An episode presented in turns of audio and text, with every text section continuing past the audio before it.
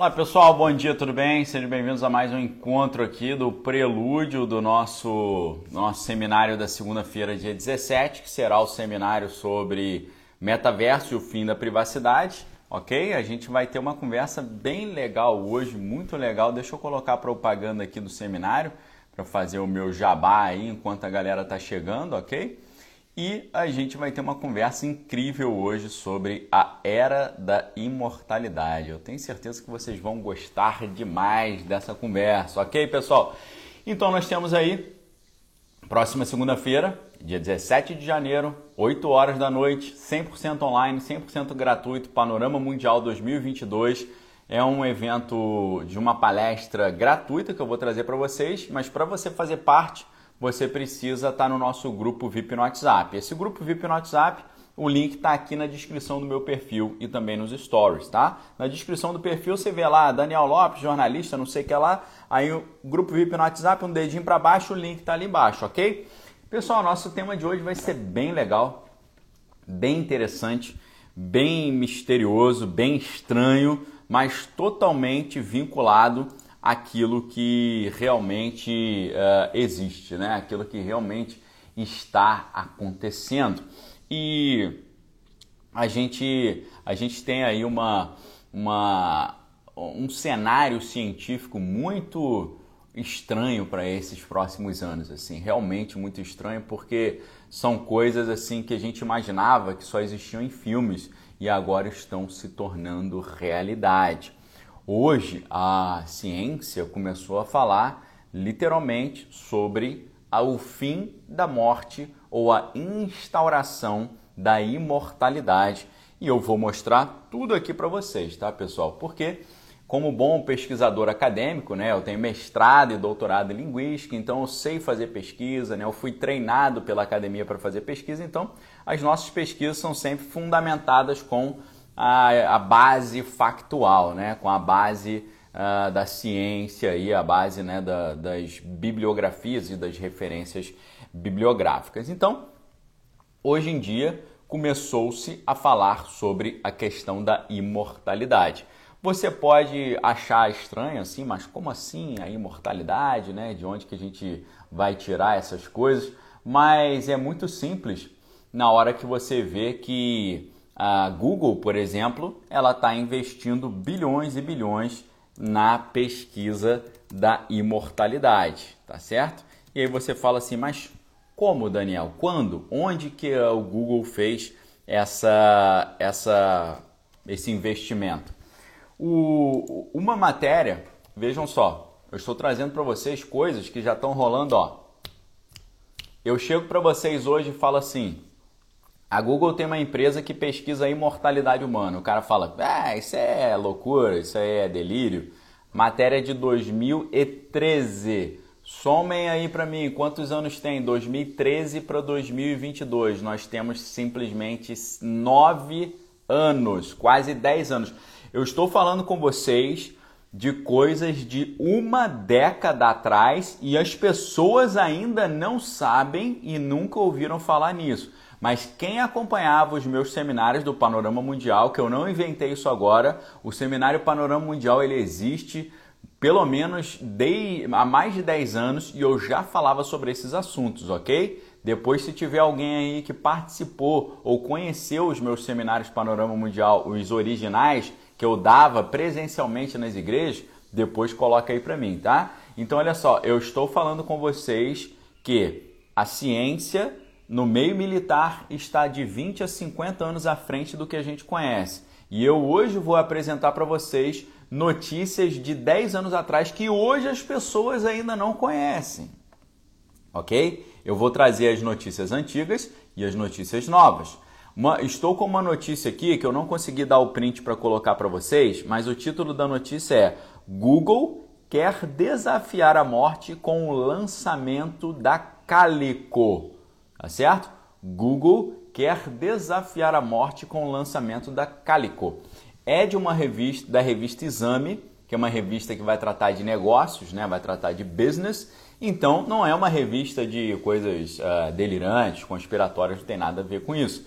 Google quer lançar, é, desafiar a morte com o lançamento da Calico.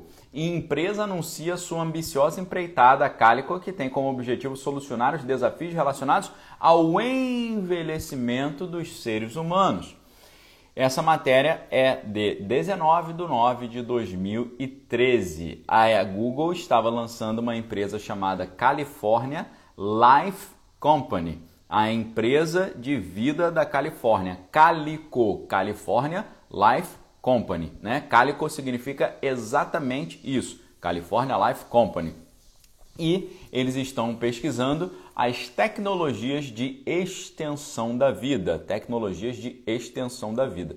Isso é algo que, segundo um dos engenheiros-chefes da, da Google, que é o Raymond Kurzweil, segundo Raymond Kurzweil, as tecnologias de extensão da vida serão nada mais, nada menos do que a maior empreitada econômica da história da humanidade. Porque ele diz: quem não daria tudo que tem para viver eternamente? E aí que está o negócio, né? Quem não daria tudo que tem para viver eternamente? Eu pergunto para você: você acha que a humanidade estaria disposta a gastar quanto para viver eternamente ou para rejuvenescer? Ok, pessoal? Porque tem essa possibilidade também. Vejam aí, quanto um senhor de 80 anos daria, pagaria para voltar a ter os seus 30 anos? Quanto que ele pagaria para isso? Quanto uma pessoa que tem dinheiro pagaria para estender a sua vida por mais 100 anos, 200 anos, 500 anos? Quanto que uma pessoa pagaria?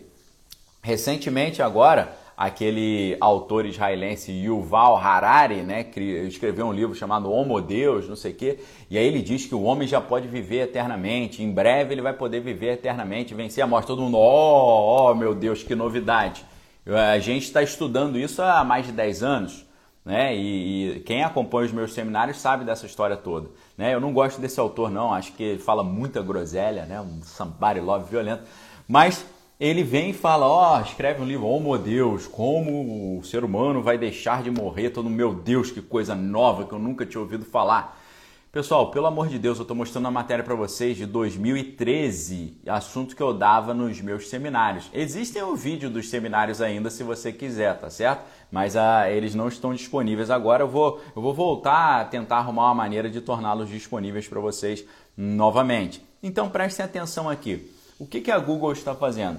A Google está investindo bilhões de reais nas tecnologias de extensão da vida. Eu quero fazer agora com vocês um exercício de transposição uh, pessoal. Você agora vai ter que fazer um exercício de se colocar no lugar de outra pessoa, ok? Faça esse exercício agora. Imagine você sendo uma das pessoas mais ricas do mundo e você trabalhando exatamente com a, a, tecnologia mais avançada que existe, ok? Imagine se você, sendo uma pessoa muito rica, com muito acesso à tecnologia e se vendo envelhecer. O que, que uma pessoa nessa posição deseja? Essa pessoa nessa posição simplesmente ela não quer mais dinheiro, porque ela já tem dinheiro demais ela pode querer mais o quê? Pode querer mais controle, controlar, e isso tem muito a ver com o que está acontecendo no mundo hoje, mas ela pode querer também o quê? Achar uma solução para não morrer. A vida dessa pessoa é muito boa. O cara é trilionário, o cara tem uma vida maravilhosa, uma vida completamente luxuosa. O que, que ele não quer? Ele não quer perder essa oportunidade. Então, é exatamente por isso que os grandes magnatas da tecnologia estão investindo pesadamente na vida eterna. E isso vai ser a grande revolução uh, da científica e a grande revolução dos negócios, porque, segundo Raymond Kurzweil, um dos engenheiros-chefe da Google, ele diz que todo mundo vai dar o que tiver para poder estender a sua vida. Nós estamos vendo quase que uma promessa lá do Gênesis que a serpente fez para Adão e Eva. Não, Deus não quer que você coma do fruto da árvore do conhecimento do bem e do mal, porque no momento que você fizer isso, sereis como Deus. Vocês serão igual a Deus. Deus tem o quê? Deus é onisciente, onipresente, onipotente e eterno, ou seja, a imortalidade desde o início da história sendo oferecida pela serpente, agora parece que isso está chegando. E para você não achar que é delírio, tá tudo nesse livrinho aqui. Vou colocar a capinha aqui para vocês. Esse livro aqui, uh, eu tô com uma capa diferente dele, ó. Who Owns the Future, tá? Tô colocando a capa aí para vocês. Tem esse livro em português também. Se você pesquisar pelo nome do autor, você vai encontrar Jaron Lanier, ok? Jaron Lanier. Quem é Jaron Lanier? Jaron Lanier é um gênio. Ele é engenheiro da Microsoft e ele é o cara que inventou o termo realidade virtual. Nós vamos falar muito sobre Jaron Lanier aqui, porque Jaron Lanier tem tudo a ver com o assunto do metaverso que a gente vai falar lá na frente, porque metaverso é realidade virtual e foi ele que inventou o termo realidade virtual, tá? Então, nesse livro, Who Owns the Future, ou A Quem Pertence o Futuro, ou Quem é o Dono do Futuro, o John Lanier vai trazer uma reflexão muito estranha, mas também muito interessante. Exatamente na página 326 de, dessa edição, tá? Vou abrir aqui para vocês, página 326. Esse livro ele é composto por capítulos e entre certos capítulos há interlúdios, ok? Na página 325, 325 você tem o, o sétimo interlúdio. Olha só, esse livro aqui, pessoal, deixa eu só conferir. Eu não me recordo exatamente de quando é a primeira edição. 2013. 2013, o mesmo ano. Dez, esse livro tem 10 anos, ok? O, o sétimo interlúdio, tá aqui, ó. Vou mostrar para vocês, ó. Beleza? O sétimo interlúdio se chama Limits Are for Mortals. Os limites são para os mortais. O subtítulo desse capítulo é, é From Social Networks to Immortality das redes sociais à imortalidade. Você falou, meu irmão, peraí, que papo é esse? Tá certo? Que papo é esse? É... História é essa? Das redes sociais à imortalidade? Limites são para os mortais? Como é que é isso? É realmente um negócio muito estranho. O que, que ele vai dizer nesse livro? Para você ter noção, o Jaron Lanier ele é um insider do Vale do Silício. Ele é um cara que é de dentro do polo da mais avançada tecnologia que existe no mundo hoje. E ele é um dos poucos críticos do que se faz ali no Vale do Silício. Ele é um dos poucos caras que tem coragem de abrir o bico e falar para você as, os problemas que tem nisso tudo aí. Ele, inclusive, escreveu um livro 10 razões para você deletar as suas redes sociais. Ah, o, cara, o cara prega contra as redes sociais. 10 razões para você deletar as suas redes sociais. Nesse livro aqui, ele vai dizer algumas coisas bem estranhas. Na página 326, ele diz assim: em breve, o avanço tecnológico fará com que os hackers mais espertos se tornem não apenas imortais, mas super-heróis imortais. Olha só, no futuro próximo, em breve, o avanço tecnológico fará com que hackers mais espertos se tornem não apenas imortais, mas super-heróis imortais. Pessoal, esse não é um livro de ficção, tá? Não é um livro de brincadeira, é um livro científico, onde ele fala de tendências para o futuro de uma forma bem realista. Logo no próximo parágrafo, na página 326 dessa edição aqui que eu estou segurando, que é diferente da capa que eu coloquei para vocês e é diferente da edição brasileira, cujo título não me lembro em português, mas se você quiser procurar Jaron Lanier, você vai achar esse livro em português. Logo depois, ele vai falar do Peter Thiel. Quem é Peter Thiel? Peter Thiel é um dos fundadores do PayPal, junto com o Elon Musk. O Peter Thiel também é investidor no Facebook, né? E aí, falando de uma aula que o Peter Thiel deu em Stanford, né? Stanford é lá, na, lá perto do Vale do Silício também, na, na, na mais para o norte da Califórnia, perto de São Francisco. Quando o Peter Thiel estava dando uma palestra sobre imortalidade, ele é, traz ali né, uma conversa que ele teve no Vale do Silício, né?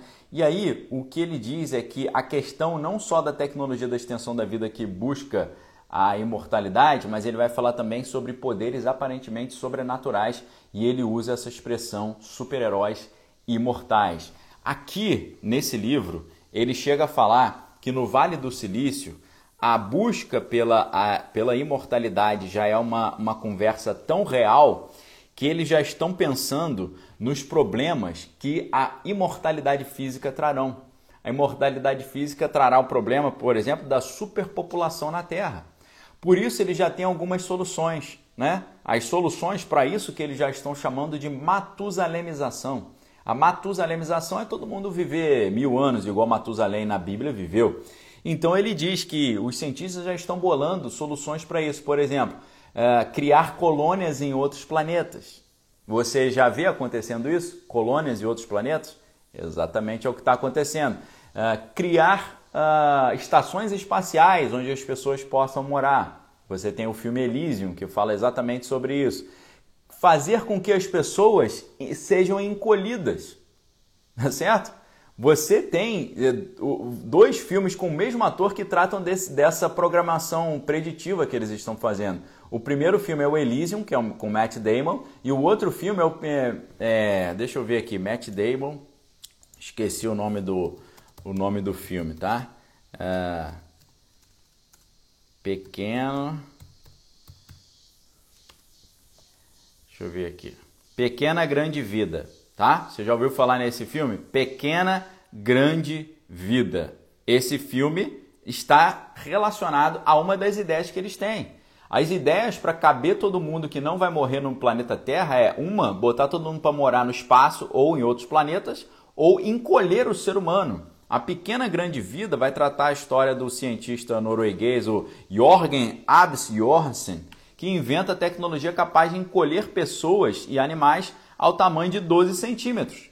A invenção, que permite que o estilo de vida mais opulento e inofensivo ao meio ambiente logo se populariza pelo mundo e a primeira microcolônia é fundada na Noruega, seguida de várias outras, ok? Então, olha só, você olha isso tudo, você fala que ridículo, que filme ridículo. Eles estão programando isso. O filme é de 2017. Tá? O filme Downsizing, que em português ficou conhecido como Pequena Grande Vida, essa ideia já está tratada nesse livro de 2013. Demorou cinco anos entre esse livro e o filme, ok? Eles já estão pensando nas soluções para a imortalidade física e para a matusalemização, ok? Então, realmente é um negócio que você precisa ficar muito atento. Por quê? ele vai dizer que a, o que está acontecendo? A, a, as redes sociais e a internet está coletando dados de tudo que está sendo produzido no mundo e tentando achar a solução para a imortalidade humana, tá certo? Por isso que eles falam, ele, o subtítulo desse capítulo é das redes sociais à imortalidade, porque as redes sociais estão, reu, estão reunindo dados naquilo que a gente chama de Big Data, né, os grandes dados, tentando encontrar essa solução para a imortalidade humana. Então, uh, nós temos aqui né, uma, uma série de, de questões, porque você, você vai, vai ter uma classe em breve de pessoas que são imortais. Né? Você lembra de um filme, e agora eu peço perdão a vocês, eu não, eu não tinha pensado nesses filmes antes, senão eu teria separado aqui as imagens mas é um filme que eu esqueci o título. O cara, a pessoa, ela tem que comprar tempo para sua vida. Vocês já viram isso? A pessoa tem que comprar tempo e ela tem um, um negócio no, no, seu, no seu antebraço que, uh, que vai mostrar quanto tempo ela tem de vida. Vocês lembram desse filme? O Preço do Amanhã. O Preço do Amanhã. Olha só. O filme O Preço do Amanhã, exatamente esse filme aí, tá? Vocês viram esse filme, O Preço do Amanhã? O Preço do Amanhã. Vamos ver aqui. Exatamente esse. In Time é o nome do, do filme em inglês, né? Em, dois, em 2169, as pessoas são geneticamente modificadas. Prestem muita atenção, tá? Em 2169, ou é, 2169, as pessoas são geneticamente modificadas para parar de envelhecer aos 25 anos, quando começa uma contagem regressiva de um ano no antebraço. Quando chega a zero, a pessoa expira e morre instantaneamente. O tempo tornou-se assim moeda universal, transferida diretamente entre as pessoas ou armazenadas em cápsulas do tempo. Existem várias áreas importantes chamadas fusos horários em Ohio. Dayton é o mais é, é, o menos próspero, né? um gueto industrial onde as pessoas raramente têm mais de 24 horas nos seus relógios. Em New Greenwich, as pessoas têm tempo suficiente para serem essencialmente imortais. Esse filme ele vai tratar da, da criação de duas classes, a classe dos imortais e a classe dos mortais. Por incrível que pareça, nós, tam, nós estamos muito próximos de atingir esse ponto. Aí você me pergunta, Daniel, na prática, como isso seria feito? Eu vou explicar para vocês agora exatamente como isso seria feito na prática, ok? Primeiro, eles estão procurando com o Big Data, né? Os supercomputadores estão pesquisando na internet soluções, a inteligência artificial está procurando soluções para a, a mortalidade e o envelhecimento. Agora, além disso, o que, que eles estão fazendo? Eles estão procurando na natureza se existe algum ser vivo imortal. E aí eu pergunto para você, existe algum ser vivo imortal? Eu vou, eu vou deixar você responder, eu vou tomar uma água aqui enquanto isso.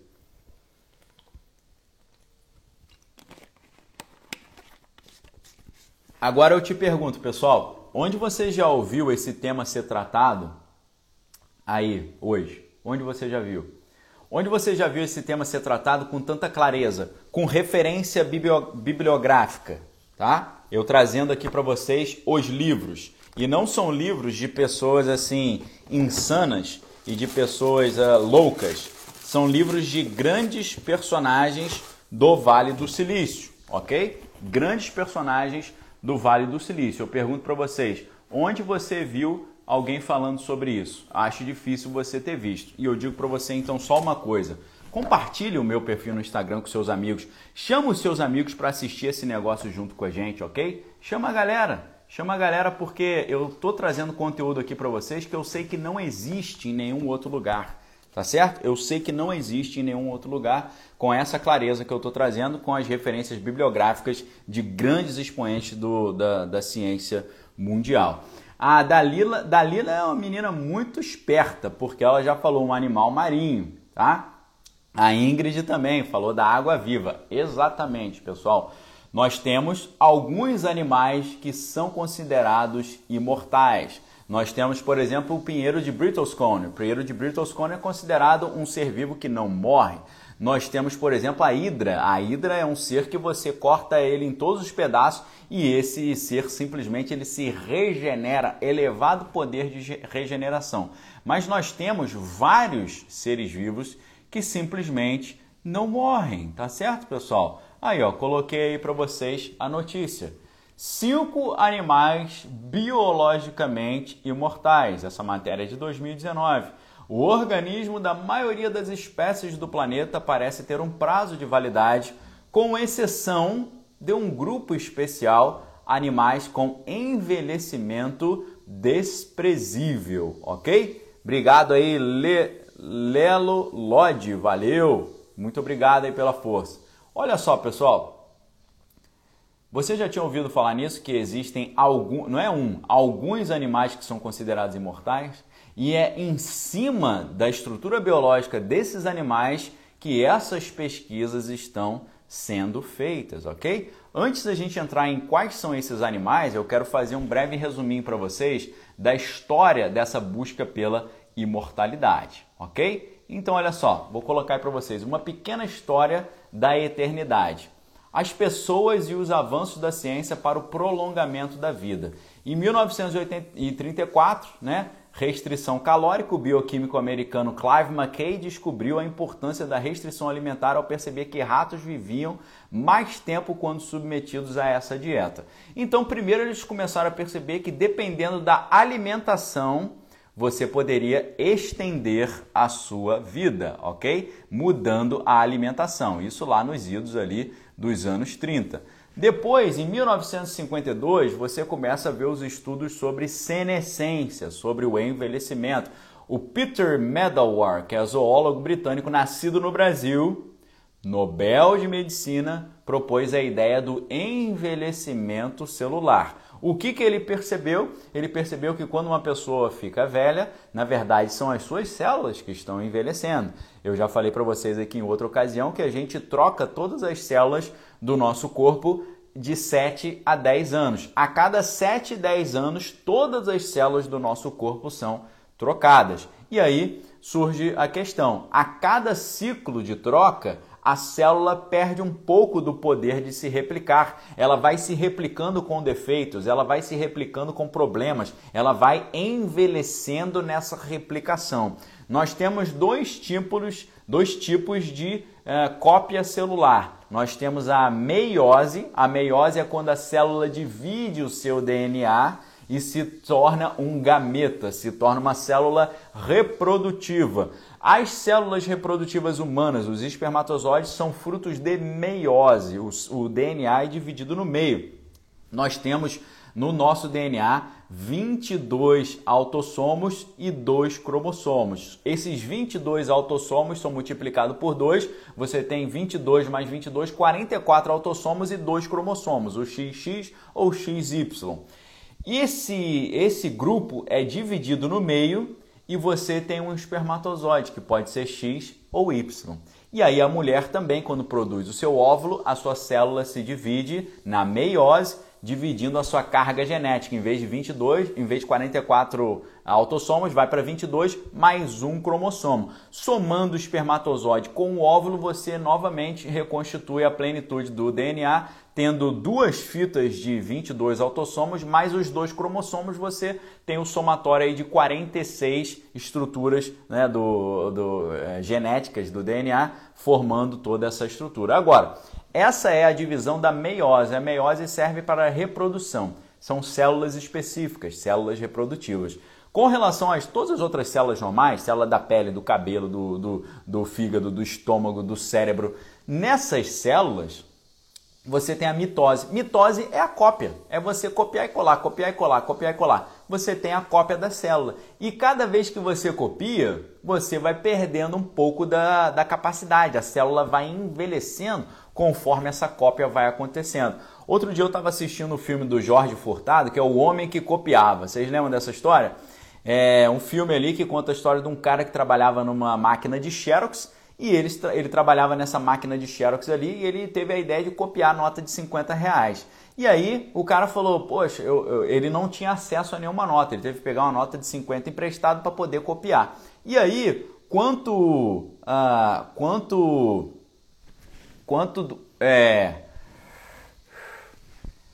quanto tempo a gente quanto tempo a gente é, quanto tempo ele conseguiria copiar essa essa essa nota entendeu então você você tinha o que você tinha ele pegou uma célula, uma, uma nota de 50 reais e o cara falou, faz a cópia da cópia. Ele fala, a cópia da cópia não dá porque perde muita qualidade.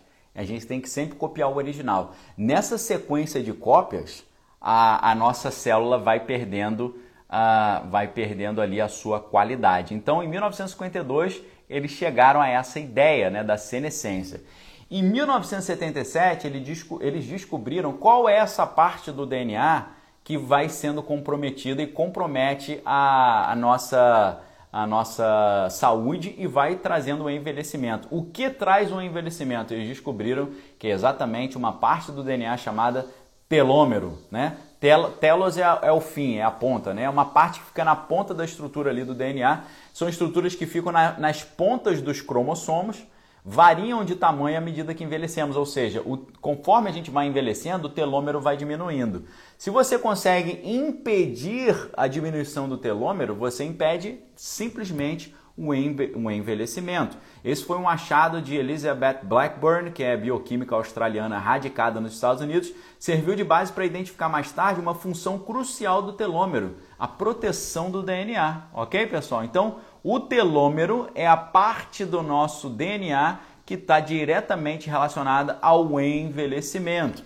E aí depois eles começaram a perceber que havia alguns animais que tinham essa, essa longevidade impressionante. A bióloga americana Cynthia Kenyon, em 1993, junto com os colegas da Universidade da Califórnia em São Francisco, descobriram a mutação DAF2 que duplica o tempo de vida de um verme chamado nematoda. Ou seja, começaram a ver é, estruturas genéticas que multiplicam a quantidade da vida. Se a gente impede que o telômero seja reduzido, a gente impede o envelhecimento. Hoje a gente já sabe o que, que envelhece e já há perspectivas de como resolver isso, ok? Em 2006, o biólogo americano Matt é, Kyberlin identificou na rapamicina, substância isolada de uma bactéria encontrada no solo da Ilha de Páscoa e que funciona como imunodepressor do organismo, muito usado em transplante, a capacidade de aumentar o tempo de vida de células de levedura. Eles estão chegando lá, isso 2006. E aí, depois a gente tem em 2017 a chamada pílula digital, né? Foi lançado o primeiro comprimido que leva embutido um sensor com a capacidade de emitir informações dentro do corpo do paciente com a dose do, do, da substância absorvida. Ou seja, é a partir de 2017 eles começaram a pensar na ideia de você ingerir um negócio que vai te monitorar por dentro e vai impedir o teu envelhecimento. Relação entre implantes, falamos já sobre o Neuralink. Olha só, os implantes e aqui entra a IOB, Internet of Bodies, a internet dos corpos, que é a outra etapa daquilo que a gente antes conhecia como IoT, que é a internet da, das coisas, né? Internet of Things, things, né? Coisas é com T em inglês, IoT, internet das coisas, agora internet das dos corpos, IOB, Internet of Bodies. É o que a gente está chegando aí, estamos chegando próximo dessa ideia. Por fim, 2019, você tem o que já falaram aí, a morte da morte. Cientistas americanos, em 2019, anunciaram os resultados promissores de testes com senolíticos, medicamentos capazes de provocar a morte de células velhas que resistem a morrer. Ou seja, você limpa o organismo das células velhas e você impede a, o envelhecimento. Só que para isso a pessoa vai ter que passar por uma terapia genética. Quanto vai custar essa terapia genética? Quem vai ter acesso?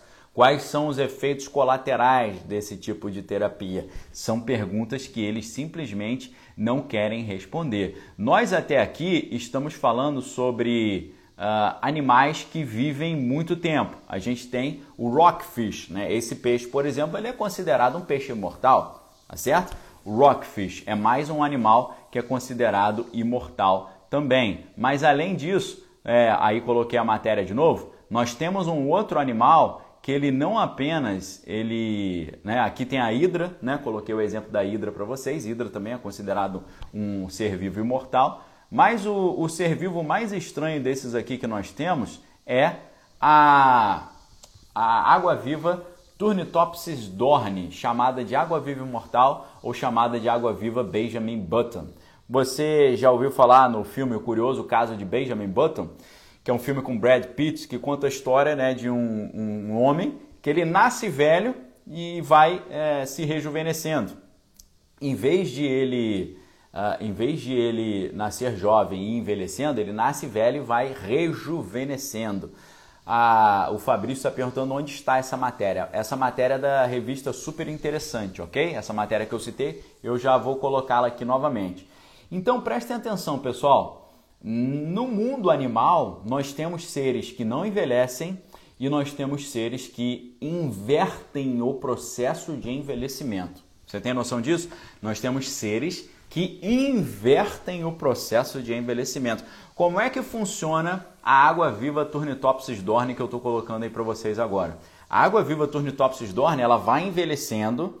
Quando ela chega próximo da velhice, ela inicia um processo biológico de rejuvenescimento. Ela volta a ser uma água viva bebê.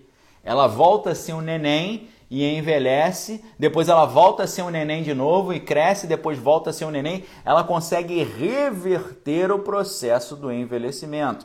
Se hoje, naquilo que se chama transhumanismo, nós conseguíssemos replicar esse processo uh, genético da Turnitopsis dorni num ser humano, nós poderíamos fazer uma pessoa velha ficar nova de novo. Já imaginou isso? Quão, quão estranho seria isso? Você pegar a estrutura biológica de um ser humano envelhecido e rejuvenescer o cara, fazer ele ficar jovem novamente, é impossível. não é impossível. É, hoje é improvável, mas não é impossível. Se essa estrutura da Turnitopsis dorne, da água viva imortal, pudesse ser replicada no ser humano através do transhumanismo, não seria nem um pouco impossível. Agora, vocês já ouviram falar na mulher? A gente até aqui está falando de animais. Animais. Ah, Daniel, mas isso é água viva, isso é o peixe, isso é a hidra, isso é a árvore, né? Que é o pinheiro de Bristolscone, que eu não mostrei imagem aqui, mas é considerado uma árvore imortal. Isso aí são, são simplesmente seres vivos aí da natureza. E o ser humano? Existe essa possibilidade? E aí eu te pergunto, você já ouviu falar no curioso caso da Henrietta Lex? Você já ouviu falar nesse caso? Eu vou mostrar aqui para vocês. Há muitos anos eu trato dessa história e recentemente a história virou um filme. Né? Primeiro saiu o livro A Vida Imortal de Henrietta Lex e aí na capa do livro está escrito, ó, em 1951, uma mulher é, afro, uh, de origem afro-americana e humilde faleceu de câncer. As suas células, retiradas sem seu consentimento, são mantidas vivas e dão origem a uma revolução na medicina e a uma indústria multimilionária. Mais de 20 anos depois, seus filhos descobrem a história e têm suas vidas completamente modificadas. Deixa eu contar para vocês a história de Henrietta Lacks. Henrietta Lacks foi uma mulher americana da década de, que é, faleceu na década de 50, 1951, e quando ela faleceu, ela teve ali um, um tumor, né? acabou falecendo por isso. Eles perceberam simplesmente que as células de Henrietta Lacks não morriam. Nossas células, elas nascem, crescem, envelhecem e morrem. É por isso que elas são trocadas, ok? A gente toma banho, toda vez que a gente toma banho, a gente tira um monte de células mortas da nossa pele toda vez que a gente é, vai é, envelhecendo, as células vão morrendo e sendo trocadas. Só que nesse processo de troca, de cópia constante, acaba perdendo qualidade, acaba envelhecendo. As células de Henrietta Lacks não envelheciam e não morriam. Aí você pergunta, se ela não tivesse tido essa, essa enfermidade, então será que ela estaria viva e jovem até hoje? É possível. Será que ela estaria igual ela está na foto aí? Deixa eu colocar outras fotos da Henrietta Lex aqui para você ver. Será que ela estaria igualzinha ela estava nessas fotos aí? Ó, oh, Henrietta. Ela virou adulta, mas ela não envelheceu. Será que ela, se não fosse essa enfermidade que ela teve, será que ela estaria viva hoje ainda? É bem possível. É bem possível que ela não tivesse envelhecido. Seria um negócio misterioso. E a gente pensa, poxa, que oportunidade perdida, né? Da gente ver essa história mirabolante. Exatamente. Naquela época, por acaso, os cientistas perceberam que as células da Henrietta não morriam. E as suas células foram usadas para achar a solução para várias enfermidades. Vocês acreditam nisso? Que várias das enfermidades que têm hoje solução só foram atingidas com base nas células de Henrietta Lacks. Você sabia que hoje existem mais de duas toneladas de células da Henrietta no planeta Terra sendo estudadas em laboratório? Infelizmente, eles fizeram isso sem o conhecimento da família e eles ganharam muito dinheiro em cima das células dessa senhora e não repassaram nada para a família ok? Depois veio o filme da Henrietta explicando toda essa história aí. Eu me lembro até quando lançou o filme, meu pai veio falar comigo, e lançou o filme daquela mulher que você fala, a mulher das células eternas, das células que não morrem.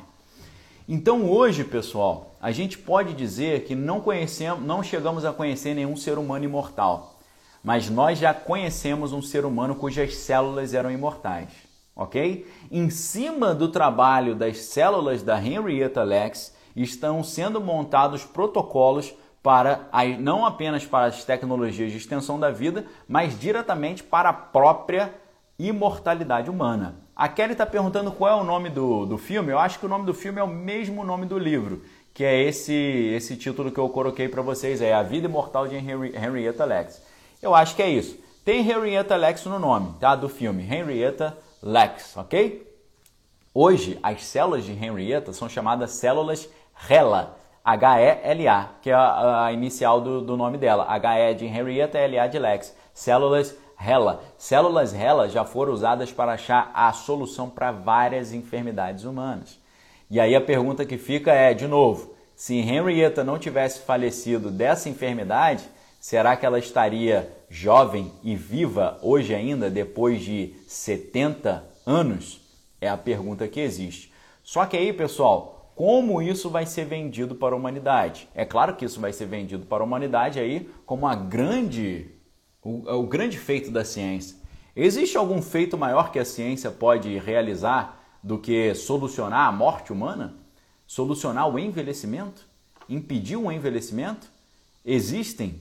Existe essa possibilidade? Fabrício está perguntando, só descobriram isso depois que ela morreu? Sim, quando eles foram fazer a, as biópsias nela, né, fazer as análises das suas células, eles perceberam que a célula era diferente, ela simplesmente não morria. A Henrietta era praticamente um ser humano imortal. Tá? Agora, assim como no Senhor dos Anéis, você tem os elfos, né? Os elfos eles não morriam de velhice né? Agora, se você o matasse, ele morreria. Então, sempre que os elfos iam para sempre que os elfos iam para uma guerra, eles ficavam com medo, né? Será que vale a pena ir para a guerra? Para chegar lá eu posso morrer, porque se eu ficar quietinho em casa eu vivo eternamente. Então, o caso da Hela era mais ou menos esse. É claro que se você jogasse um, um prédio em cima dela, é, você iria interromper a sua vida. Mas, e também ela teve uma enfermidade, né? Agora a pergunta é: se ela não tivesse essa enfermidade, ela estaria viva e jovem ainda hoje, 70 anos depois? Provavelmente sim. Tá? Foi, é uma história até hoje inacreditável. A mulher das células imortais. As células simplesmente não morrem. E aí tem gente achando que esse papo é bobeira. O cara fala, isso aí é bobeira. Onde está o problema dessa conversa nossa de hoje? Onde reside o problema dessa nossa conversa de hoje? É que isso será em breve, primeiro, uma divisão entre a sociedade humana, os imortais e os mortais. Você vai ter uma classe imortal e uma classe inferior, né? como esse filme aí, o, uh, a questão do tempo do amanhã, né? que a gente citou. Era esse nome? Agora eu não me lembro. Não, Pequena Grande Vida, a gente falou, né? Como é que é o nome do filme aí do da questão do amanhã, né? Que você divide a sociedade, uma classe de mortais e uma classe de mortais. Isso já é um problema. Quem vai ter acesso a isso? Só quem tem muito dinheiro. Só que isso vai ser vendido como um, uma espécie de terapia genética. Vai ser vendido como uma espécie de um implante.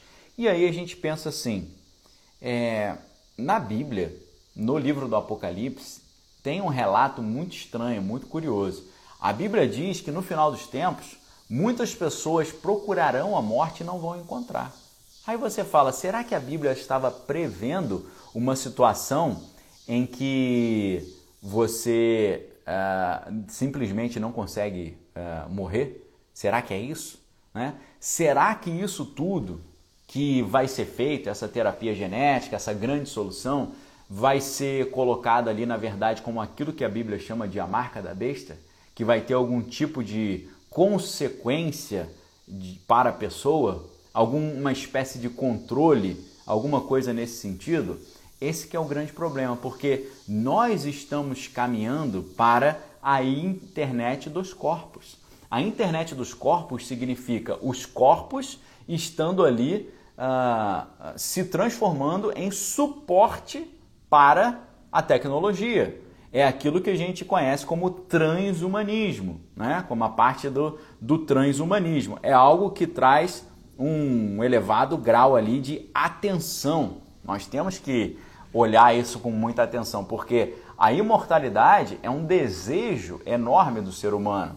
Na verdade, foi a maneira pela qual a serpente conseguiu seduzir Eva. Ela falou para Eva: se você comer esse fruto, você vai ser como Deus. Deus não envelhece.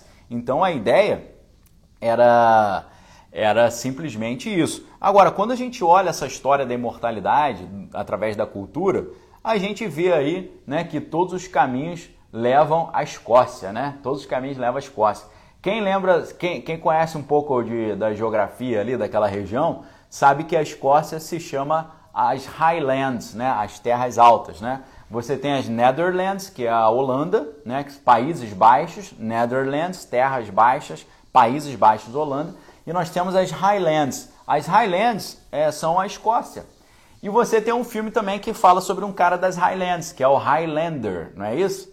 Highlander. Highlander, Highlander é o cara que vivia eternamente através de puxar o poder de outras pessoas, não era isso? Só que a Escócia, né? Por que, que a gente está falando que todos os caminhos levam à Escócia? Porque na Escócia você tem o surgimento do rito escocês da maçonaria, você tem ali o segredo de Aleister Crowley para viver eternamente, você tem o Highlander e a imortalidade. Então a Escócia é um lugar muito estranho. Você tem um cara, por exemplo, que era um ufólogo, né, o Billy Meyer. Né, o Billy Meyer ele dizia ter contato com seres extraterrestres que afirmavam viver mil anos através de modificações genéticas. Né, e disseram a Meyer que os homens também alcançarão essa longevidade através da engenharia genética.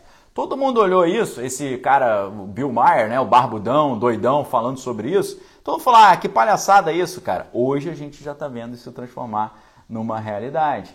A gente tem a lenda de Gilgamesh. Gilgamesh era o cara que queria ser esse ser eterno, né? Ele estava em busca da imortalidade, né? Tem até um filme aí, a lenda de Gilgamesh, né? Em inglês acho que é I Become Gilgamesh. O, o Gilgamesh, inclusive, é o nome de um dos personagens do novo filme Eternos. Olha o nome do filme.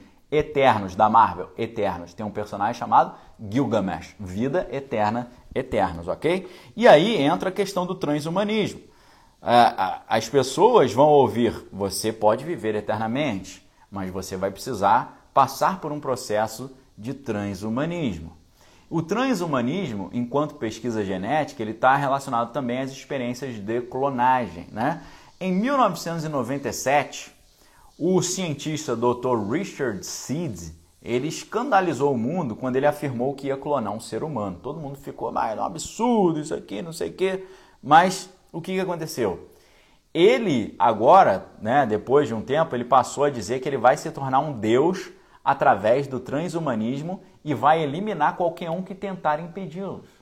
Ele, esse Dr. Richard Seeds, ele fala isso. Eu vou me tornar um Deus e quem tentar me impedir, quem quiser se tornar também, vem comigo. Quem não quiser, sai da minha frente que eu esmago, né? O Ray Kurzweil ele fala exatamente sobre isso, que através da fusão do homem com a máquina, o homem vai poder viver eternamente.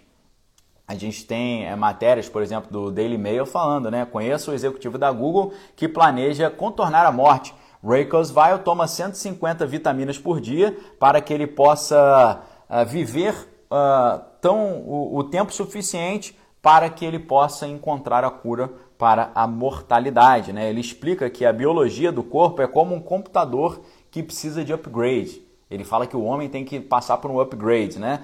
E ele fala que é, é central a ideia de bridge to bridge, a ideia de ponte a ponte, que é um sistema que você maximiza métodos em, em, com o objetivo de viver até o momento em que tecnologias de extensão da vida estejam plenas. Ou seja, ele está tentando estender ao máximo a vida dele até que ele consiga viver ao momento em que a, a mortalidade humana já seja um negócio completamente ultrapassado. Né? Então ele fala que uh, no futuro nós vamos atingir um local, né, um momento em que robôs vão subsidiar o nosso sistema imunológico. E aí você tem várias lendas, né? Você tem a lenda do Conde de Saint-Germain, né, que é nascido na Transilvânia, né, foi preso na Inglaterra, acusado ali de espionagem, é, era maçom também, né, segundo a lenda, nunca viram comer ou beber em público, né, ele era chamado de um avatar da era de Aquários, né? Dizia possuir a pedra filosofal, a fonte da juventude, a tal chama da violeta do sol central da, da antiga e mística Ordem Rosa Cruz. Possuía inúmeras pedras preciosas que geralmente ele dava de presente para membros da nobreza e alguns dizem que ele está vivo até hoje, ok? Agora, além da, da terapia genética, você tem o outro lado, que eu vou deixar as cenas do próximo capítulo. O outro lado é a transferência.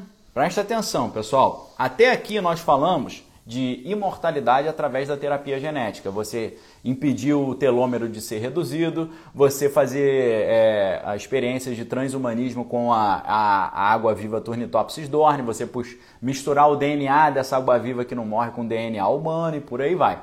Agora, o que, uh, o que eles pensam também, estão sugerindo fazer Aí tem a ver com aquele filme transcendente. Transferir a mente para. Quando você estiver velho, você transfere a sua mente para um computador e depois você joga de volta sua mente para um corpo mais jovem, ok? Você transfere sua mente para o computador e depois você joga ela de volta para um corpo mais jovem. Isso, isso uh, nos tempos antigos já existia chamada metempsicose ou transmigração da alma. A gente tem uma série muito interessante. É... Como é que é o nome da série agora? Pera aí. Uma série muito interessante que vai tratar desse assunto, ok? Pera aí.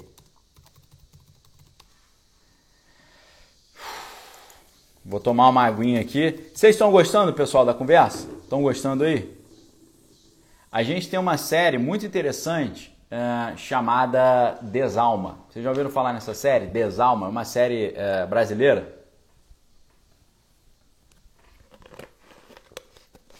A série Desalma, ela vai tratar desse assunto da transmigração da alma, de você transferir o seu corpo, a sua alma para um outro corpo, né? Que é a metempsicose. É uma série muito interessante para você que tem, tem pé atrás com filme brasileiro, com produto brasileiro. É, um, é uma série de altíssimo nível, tá? É de altíssimo nível, tanto o roteiro quanto a direção, ok? Então é exatamente sobre isso. O a Chris Helfstein está falando do filme Corra. Exatamente, Cris, mas olha só, deixa eu dar um, um spoiler aqui para você. O filme Corra é pratica, praticamente uma cópia do filme Quero Ser John Malkovich, que é do. Do acho que é a direção do Spike Jonze e, e a, o roteiro é do Charlie Kaufman, ok? O filme Corra é praticamente uma cópia do grandioso filme Quero Ser John Malkovich, tá? Se você gostou do Corra, assista também o Quero Ser John Malkovich, tá? Então, eu, eu ia falar sobre o Quero Ser John Malkovich, que é para mim o original, eu tinha esquecido do Corra. O Corra também é um filme sensacional, apesar de eu na hora ter visto que era uma cópia do Quero Ser John Malkovich, mas eu gosto demais do Jordan Peele, né? Jordan Peele, o diretor do Corra, e o Jordan Peele fez o filme também Nós, e o Jordan Peele ele faz uma, uma fusão muito interessante entre comédia e suspense porque ele vem da comédia, né? Então ele faz uma cisão maravilhosa entre comédia e suspense. Muito obrigado, Cris, tá? Valeu aí pela, pela força, tá bom? Pessoal parece que está gostando aí da conversa. Galera, é, eu pergunto para vocês, é um tipo de conteúdo que você não vê na internet. Nós estamos falando de filme, estamos falando da ciência mais avançada, da tecnologia mais avançada, dos problemas geopolíticos envolvidos nisso, ok? Isso é material precioso. Eu faço com muito carinho aqui para vocês. Estou fazendo gratuitamente. Você não pagou nada para estar tá vendo essa palestra. É claro que dá muito trabalho para preparar isso, mas eu quero dizer para vocês o seguinte: como retribuição, a única coisa que eu peço para vocês é chamem os seus amigos para assistir essas palestras. Chamem os seus amigos para vir me seguir aqui no Instagram. Chamem os seus amigos para me acompanhar também, ok? Eu quero fazer esse meu perfil crescer e ser um polo de transmissão de conhecimentos que você não acha em nenhum outro lugar. Sempre de forma interativa, de forma descontraída, fazendo comparação com filme, com situações da vida real, ok? Conto com a sua colaboração. É gratuito a única coisa que eu peço aí como retribuição para vocês é espalhem, divulguem, compartilhem, ok? Compartilhem, marque os seus amigos, dá um print, por favor. Vamos, vamos fazer um negócio agora, se vocês puderem me ajudar, como gratidão, assim, por eu estar oferecendo gratuitamente para vocês isso. Deem um print agora nesse conteúdo, nessa tela, dá um print e me marca e coloca nos seus stories e me marca, tá? Fala assim, é, palestra muito legal, alguma coisa assim que você quiser, né? Poxa, gostei muito, caso você tenha gostado ou esteja gostando. Então, por gentileza, dê um print aí agora e publique no seu story e me marque. Marque o meu perfil, Daniel Lopes, daniel.lopes. Faça isso, é a única coisa que eu peço a vocês como retribuição, ok? Não vou pedir para você comprar nada, não vou pedir para você fazer nada, é só dar um printzinho e me marcar, tá? Seria, eu ficaria muito grato se vocês pudessem me ajudar com isso nesse momento. A live vai ficar salva e essa live é apenas um prelúdio, uma preparação de uma aula, de um seminário que eu vou dar gratuito na segunda-feira, tá bom? Dia 17. Para você uh, ter acesso a esse seminário gratuito, você precisa estar no nosso grupo VIP do WhatsApp, tudo gratuito, tudo 0800, você não vai pagar nada. Você só precisa estar lá no grupo porque a gente precisa colocar ali para vocês. A Bela a Bela está perguntando qual é o tema da palestra. Vou colocar aqui para vocês de novo. O tema da palestra é, É, é uma série de palestras chamada Panorama Mundial 2022 e a palestra inaugural se chama Metaverso e o Fim da Privacidade, ok? Então, pessoal, ah, nesse ano de 2022 eu vou iniciar aqui uma série de palestras gratuitas chamadas Panorama Mundial 2022. Geralmente essas palestras vão acontecer na terceira segunda-feira do mês, às 8, sempre às 8 horas, tá? Terceira segunda-feira do mês, às 8 horas. Sempre às 8 horas, sempre online, sempre gratuito, mas você para assistir essas palestras aí uh, específicas, precisam estar no nosso grupo do WhatsApp, porque é dentro do grupo em que nós vamos liberar o link de acesso, tá bom? A única coisa que eu preciso que você faça é você entrar nesse grupo do WhatsApp, onde você não vai receber spam, não vai receber bobagem, vai receber apenas informações sobre os meus trabalhos, meus seminários, meus livros e por aí vai, as informações preciosas que eu trago aqui para vocês, quando vai ser o próximo seminário online. Ah, o Daniel vai fazer uma palestra de segunda a sexta gratuita sobre tal assunto. É isso, é isso que você vai receber ali. Não tem bobagem, não tem bobeirinha, não tem correntinha, não tem nada, ok? Então, duas coisas. Dê um print aí e me marca, me ajude a divulgar e também venha fazer parte do meu grupo VIP no WhatsApp, porque ali a gente vai liberar o link para essa palestra da segunda-feira, tá bom? A Lu 2314 está perguntando como é que eu entro no WhatsApp, né? O Vando também, como é que eu entro? É, é muito simples. Você faz o clique, você clica no link que está na descrição do meu perfil, tá bom? No meu perfil ali, Daniel Lopes, é, colunista da Gazeta do Povo, jornalista e tal. Ali embaixo tem assim, grupo VIP no WhatsApp, tem um dedinho para baixo. Você clica ali, você já vai cair lá no grupo VIP, ok? Então, é, por, por gentileza, se inscrevam nesse grupo VIP, tá? Quem foi embora, deu mole, porque agora é a parte mais legal, tá? Eu vou fazer um encerramento com a parte mais legal e mais interessante, ok? Por favor, se você quiser receber um conteúdo de altíssimo nível, não vá embora agora, porque eu vou trazer a parte mais interessante. A gente estava com quase 200 pessoas, agora tem 160. 40 pessoas aí vão perder essa parte aqui. A gente tem dois caminhos aqui para essa imortalidade biológica. Um caminho é a terapia genética, reduzindo os telômeros, impedindo a redução do telômero. A outra parte é transferir a mente para o computador. E aí você fala, Daniel, isso aí é muita viagem, isso aí é o filme, é o filme Transcendente com Johnny Depp, isso aí é delírio. Não é delírio e tem muito dinheiro sendo investido nisso, ok? Como é que começa essa pesquisa? Essa pesquisa começa com a, o reconhecimento de como funciona a consciência, a memória e as ondas cerebrais. O, um bio, bioengenheiro da Universidade de Wisconsin criou, por exemplo, um aparelho que pode ler a mente e ele conseguiu fazer uma postagem no Twitter só usando a mente. Ele entrou no Twitter só com a mente, escreveu só com a mente e fez essa postagem só com a mente. As pesquisas começam por aí.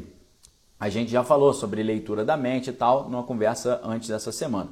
O objetivo é colocar um implante no cérebro de modo que a pessoa possa estar conectada à internet, criando a chamada Global Mind, a reunião de todas as mentes conectadas à internet. Olha só que como é que é isso. Para você ter ideia de como essa, essa ligação mente-máquina está muito mais avançada do que você pode imaginar.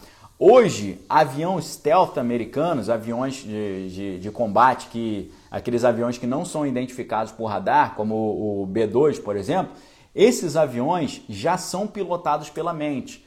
E, existem situações agora de máquinas que os homens não usam mais um controle manual. Agora é o, o eles pilotam o, as naves com a mente, porque ele precisa de uma reação muito rápida a reação de pensar e a reação neuromotora, ela tem um delay, ela tem uma demora. Agora, se você já pensa e faz a ação sem ter que passar pelo arco reflexo, você consegue fazer uma ação muito mais rápida. Então, hoje, os caças mais avançados do exército americano já usam conexão neural para o piloto conseguir pilotar a máquina. Você pode ver isso também num filme. Tem um filme que é o o Círculo de Fogo, que é o Pacific Rim. Pacific Rim conta a história de uma fenda abissal e que é um portal para a chegada de alienígenas gigantescos, né? tipo Godzillas da vida. E para combater esses alienígenas gigantes, os seres humanos criaram máquinas robôs gigantes. E essas máquinas robôs gigantes são tão complexas de serem operadas que elas precisam de dois seres humanos ao mesmo tempo pilotando e os dois seres humanos conectadas à máquina através de uma conexão neural tá certo? Através de uma rede neural, eles fazem uma conexão neural com a máquina para poder pilotar a máquina. Isso já é completamente uma realidade. Já é uma realidade antiga com o programa Avatar. Vocês já falaram aí sobre o filme Avatar. Lembra do filme Avatar? O filme Avatar fala de um astronauta ou de um membro da, do exército americano, né, que ele é cadeirante, mas ele consegue transferir a sua mente para um corpo biológico alienígena pleno e consegue pilotar esse corpo à distância, né? Vocês viram o filme Avatar. Agora, eu gostaria de perguntar, você já ouviu falar no programa Avatar, que é da DARPA? A DARPA é a Divisão de Armamentos Avançados do Exército Americano. A DARPA, dentro do programa Avatar da DARPA, você tem o um projeto Robonauta. E o Robonauta é um astronauta robô que ele é um, um, um androide espacial da NASA. É, esse robô é enviado para o espaço o, o, cientista da NASA ele faz uma conexão neural com a máquina e com essa conexão neural com a máquina ele consegue pilotar a máquina através dessa distância. Tá? É como se ele transferisse a sua mente para dentro da máquina, para dentro do robonauta, muito semelhante ao que eles fizeram no Avatar. E aí eu quero fazer uma pergunta importantíssima para vocês, pessoal. Como é que termina o filme Avatar? Tá? Como é que a gente vai dar spoiler para quem não viu, mas eu quero te fazer essa pergunta como é que termina o filme Avatar. Ok? A gente hoje já sabe que Hollywood tem vínculo com a CIA através do escritório de ligação do Pentágono com a indústria do entretenimento. O chefe desse escritório era o Chase Brandon e o Chase Brandon contou tudo o que eles faziam, ok? É só você pesquisar na internet. Ou seja, os filmes hollywoodianos não são meramente filmes, são sistemas de programação mental neurolinguística, são sistemas de programação preditiva, são sistemas de propaganda propaganda política, propaganda bélica, militar, são sistemas de divulgação de visões de mundo, são sistemas de psicologia social de controle mental, ok? Como termina o filme Avatar? O filme Avatar termina com o cara que provisoriamente controlava um, um corpo biológico, provisoriamente, o filme Avatar termina ele transferindo definitivamente a sua consciência para um novo corpo. Não é assim que termina? Ele, o ser humano que usava um corpo alienígena ali de forma teleguiada, transferindo a sua consciência momentaneamente, ele consegue transferir definitivamente toda a sua consciência para esse corpo novo. É isso que esse que é o outro caminho para a vida eterna. E aí eu já disse para vocês que existem bilionários investindo nisso. Um desses bilionários, além do Peter Thiel, fundador do PayPal, além do, do Raymond Kurzweil, da Google, além do Dr. Richard Seed, além do outro, a outra cientista Martine Rothblatt, importantes cientistas investindo milhões e milhões, bilhões nisso. A Calico, a empresa da Google, já, já, já passou de bilhões e bilhões investido nisso. A gente tem um multimilionário russo chamado Dmitry Itskov. Dmitry Itskov ele criou um negócio chamado Iniciativa 2045, a imortalidade através da transferência da mente. Afirma que será possível fazer isso a partir de 2045, ok? É o projeto Avatar 2045. Ele diz que a primeira fase é de dois, é, a primeira fase é uma cópia robótica de um corpo humano que é controlado é, à distância por a rede neural. Depois, a terceira, a segunda fase é um avatar no qual o cérebro humano é transportado para um outro corpo. A terceira fase é um avatar que tem um cérebro artificial com uma personalidade humana que é transferida ao fim da vida de alguém. E a última fase é um avatar que é como um holograma. É isso que os caras estão pensando, tá? Se você pega um livro muito interessante, The Irreducible Mind, eu acho que eu tenho a capa dele aqui, Aí, ó. Esse livro aí, Irreducible Mind, no livro, o autor afirma que é possível manter a consciência fora do corpo humano, ok? Então, isso a gente já sabe. A gente vê Agora você tá um filme tosco, tá? A gente vê um filme tosco como o Chuck, lembra do Chuck, o brinquedo assassino? E eu quero perguntar para vocês: você lembra é, a origem do Chuck? Qual é a origem do Chuck? De onde que esse boneco começou a falar e fazer um monte de coisa errada lá, um monte de, de peripécia? Como é que começa o Chuck? Quem lembra aí? Quem lembra como é que, como é que começa o Chuck? A Rita está perguntando, Daniel, como você me diz a respeito disso como cristão? Ué, Rita, isso aqui é o que a Bíblia diz já, tudo, tudo no Apocalipse está escrito sobre isso. A Bíblia diz que as pessoas buscarão a morte e não encontrarão, é porque com certeza passaram por uma terapia genética dessa. A Bíblia diz que a estátua da, da besta, ela fala como ela fala e ela interage, ela tira a vida das pessoas, tá? O que, que significa isso? Significa a estátua da besta é uma inteligência artificial. Nós estamos vendo tudo isso no livro do Apocalipse, tá? Isso para mim é o cumprimento das promessas bíblicas. E eu não fico nem um pouco com medo nem receio disso, porque a Bíblia já falou o que ia acontecer e como se livrar do que vai acontecer. Ah, Daniel, como é que se livra? Primeira coisa é você aceitar Jesus Cristo como seu único, exclusivo, seu e salvador. Porque ele já te falou que isso ia acontecer e ele já te disse como sair fora disso. No, na carta de Paulo aos Tessalonicenses, Paulo fala: para vocês se livrarem da grande provação que está para vir sobre o mundo, você tem que aceitar Jesus como seu único, exclusivo e suficiente Senhor e Salvador. O que, que significa o nome Jesus? Jesus é Jesus em grego, mas em hebraico é Yehoshua, que vem lá do nome Josué. O que, que significa Yehoshua? Significa Yahu, que é o, no, o nome de Deus, e, e Yashá, que é salvar. O que, que significa Jesus? Jesus significa Deus é a salvação. Então, o que você olha sobre isso como cristão? Eu vejo meramente o cumprimento das profecias bíblicas. E isso me dá, me dá até um reforço na minha fé de saber que as profecias eram verdadeiras, ok? As profecias são verdadeiras, então, se o problema é verdadeiro, a solução também é verdadeira. Qual é a solução? Primeiro de tudo, você receber Jesus como seu único, exclusivo e suficiente seu Salvador, porque ele já tinha falado sobre isso, ele já tinha falado o que, que ia acontecer, das coisas estranhas que aconteceriam no final dos tempos. Você vê no Apocalipse até transhumanismo, você vê isso tudo, seres misturados de ser humano e animais. Então, tudo que está acontecendo já estava na Bíblia, não me espanta nem um pouco, só me mostra que a Bíblia é real e nela tem também a solução. Ali está a solução, ok? Teve gente aí que já, a, a galera aí já fala, Madeiro, houve um ritual que transferiu a alma do bandido para o boneco, exatamente. É, Rodrigo também, ó, o assassino tinha morrido, por meio de um ritual, a alma dele é transferida para o corpo do boneco. É exatamente isso, né? No Chuck, o criminoso consegue transferir sua mente para o boneco e desde então ele tenta voltar para um corpo humano. Né? Não é verdade? Não é isso que acontece? Então, nós, esses filmes toscos que a gente viu, tá quase que virando a realidade. Agora eu quero perguntar, vocês já ouviram falar num filme chamado 13º Andar? Tá o link do filme aí, ó, a imagem do filme. Quem já ouviu aí? Vocês já ouviram falar? A gente já falou aqui a relação entre imortalidade e hologramas, né? O, do que que trata o filme 13º Andar? Um cientista alemão cria uma máquina holográfica e transfere a sua mente para a máquina tá certo? Ele cria uma máquina holográfica e ele transfere a sua mente para a máquina.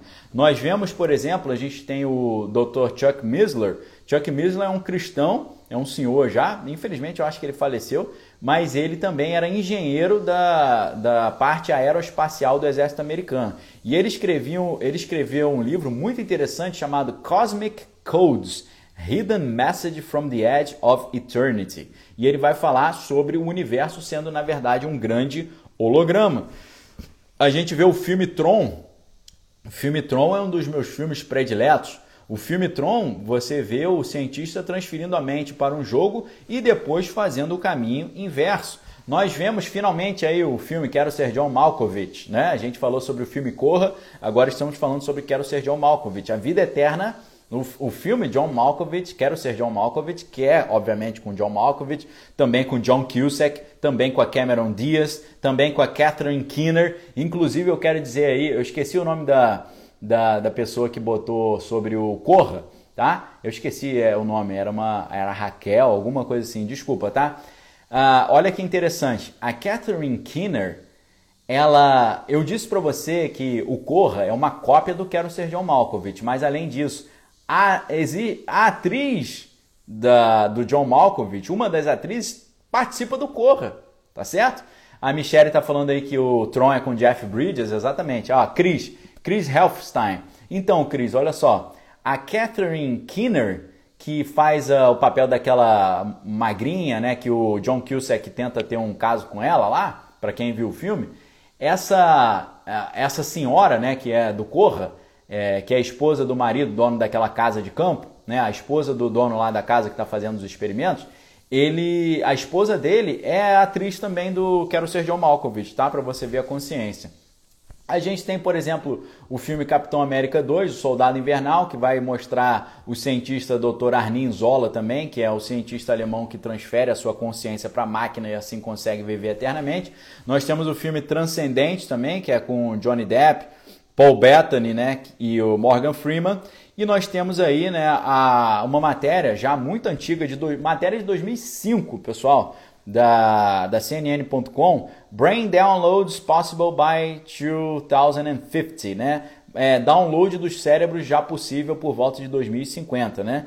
Então eles já estão prevendo a possibilidade de você fazer o download do seu cérebro para um supercomputador de acordo ali com as experiências que estavam uh, sendo feitas, né? Sendo feitas por um cientista chamado Ian Peters, Ian, Ian Pearson, que é chefe da, da, da, de futurologia da British Telecom, né? E ele deu uma entrevista para o jornal The Observer falando que a partir dos anos 2050 já será possível transferir a mente para um supercomputador, ok? Então, a gente vê outra matéria também da, da do, do uh, Huffington Post falando sobre Mind Upload e Digital Immortality by may be reality by 2045 Futurists Say, ou seja, uh, upload da mente e imortalidade digital já podem ser uma realidade a partir de 2045, dizem alguns futuristas, tá certo?